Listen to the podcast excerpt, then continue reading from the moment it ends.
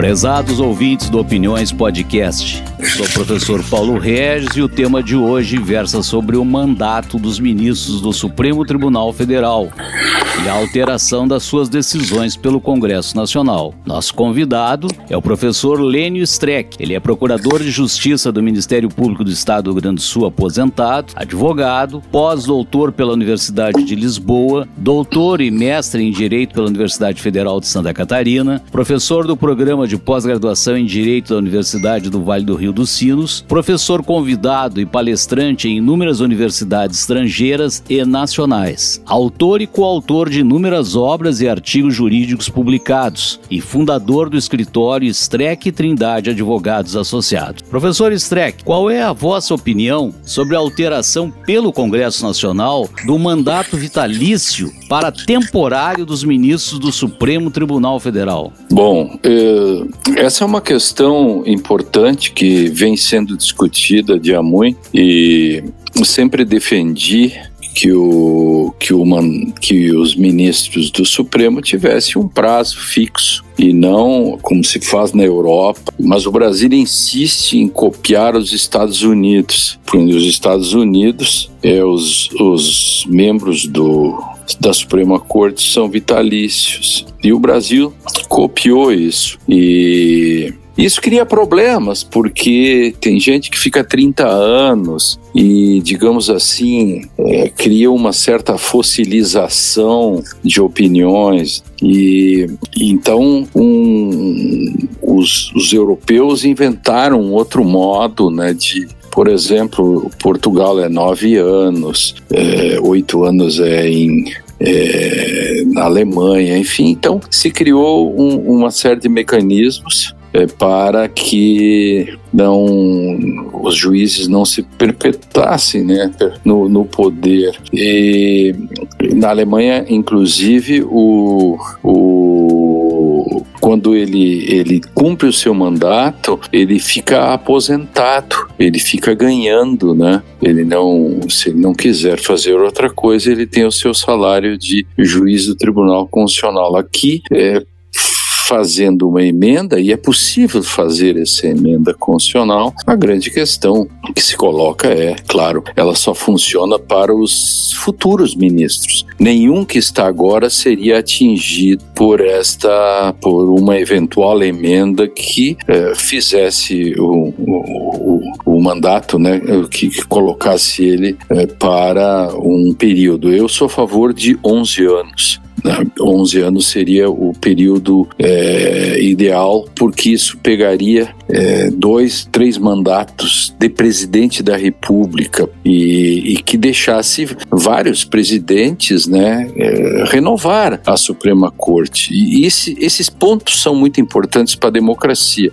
Eu penso desse modo sobre isso. Né? Essa é uma discussão, embora muitos ministros do Supremo achem é, que não é oportuno, eu, eu acho que sim, é possível fazer isso e talvez necessário. É o que eu penso sobre isso. Uhum. Professor Streck, é juridicamente aceitável uma emenda à Constituição Federal dando poderes ao Congresso Nacional para alterar decisões do Supremo Tribunal Federal? Pois é, há duas coisas aí importantes, né? Existe essa emenda e que é uma espécie de requentamento do que, uma, que, um, que um deputado lá do Ceará chamado Nazareno já tinha feito em 2004. Eu, me lembro, eu escrevi sobre isso. Depois veio a do, a do outro do Domingo Sávio, que ele requen, que agora está sendo requentada, que eles estão chamando de PEC da, da harmonia, né, que seria o modo do, do Supremo ser controlado em determinadas medidas. Veja, essa é uma questão que, esse é um ponto que já constava na Constituição polaca, né, de 1937, no artigo 96, e que por um, se o presidente da República não concordasse com, veja, aquilo era a ditadura Vargas, né? se o presidente da República não concordasse com uma decisão do Supremo Tribunal, é, ele então uh, mandaria para o Congresso Nacional, que por três, por três quintos ou dois terços, não lembro, é, poderia a, anular essa decisão ou confirmá-la. Né? Isso, é, isso é o que está se tentando fazer é, de novo agora em face. E o ponto talvez uh, Paulo seja muito mais importante nessas nessa nessa PEC especificamente uh, nessa emenda a discussão por que que eles estão fazendo isso. Porque isso a gente chama né, no, no direito americano inventaram uma coisa chamada backlash. Backlash é um, um bumerangue assim né um laçaço a volta. Então quando uh, os tribunais decidem decidem de um modo, o parlamento faz um backlash e faz uma decisão ao contrário. Por exemplo, aqui no Brasil, o Supremo decidiu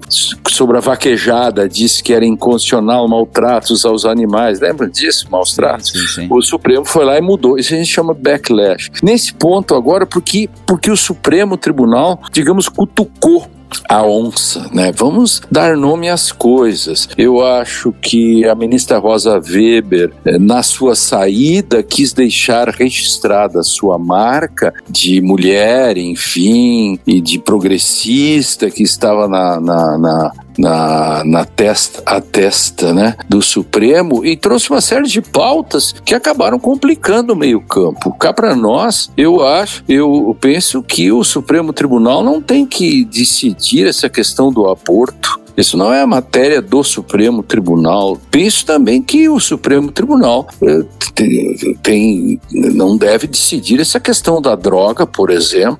Essa é uma matéria que tem que ser discutida pelo pelo parlamento, por uma série de grandes discussões públicas, né? Seis, sete pessoas, né? Que é uma maioria no Supremo. Não sei se tem capacidade para dizer, inclusive em termos de gramas. Ah, são 45 gramas, 50 gramas. Gente, isso é uma questão complexa. Mas a Rosa Weber quis botar isso lá para mostrar, deixar a sua marca. Criou tudo isso. A questão do marco temporal é outra discussão que, meio apressadamente, assim, não quero discutir o mérito especificamente, estou apenas dizendo que algumas pautas eh, que são em, pautas quentes, não dá eh, batatas quentes que acabam criando isso. E o que, que aconteceu? O parlamento faz um tá, três coisas que o parlamento está fazendo, né? Estou englobando na resposta já uma outra questão, Paulo.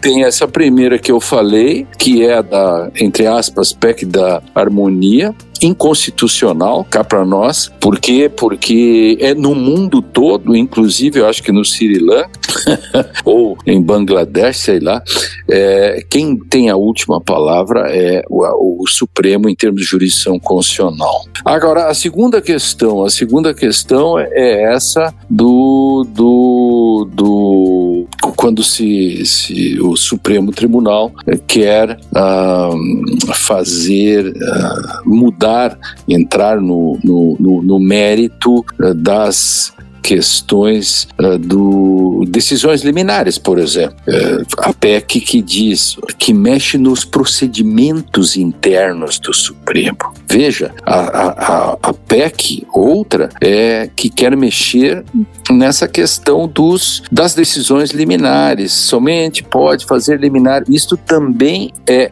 inconstitucional. Só é constitucional nessas três emendas. A primeira, que da transição, é inconstitucional.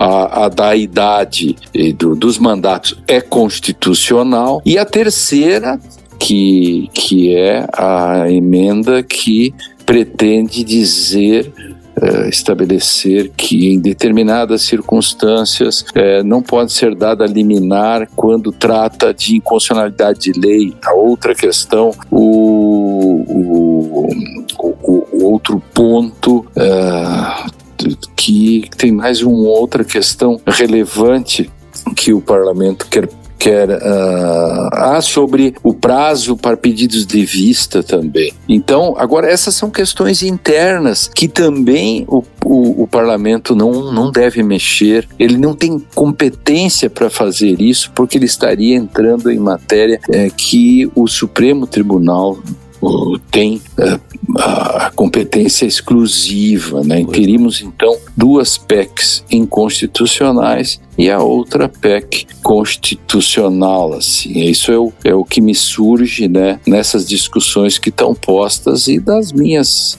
da experiência que eu tenho escrevendo sobre isso há tantos anos. Muito bem. Nós agradecemos ao professor Lênio Streck e convidamos os ouvintes do Opiniões Podcast para o nosso próximo episódio. Até breve.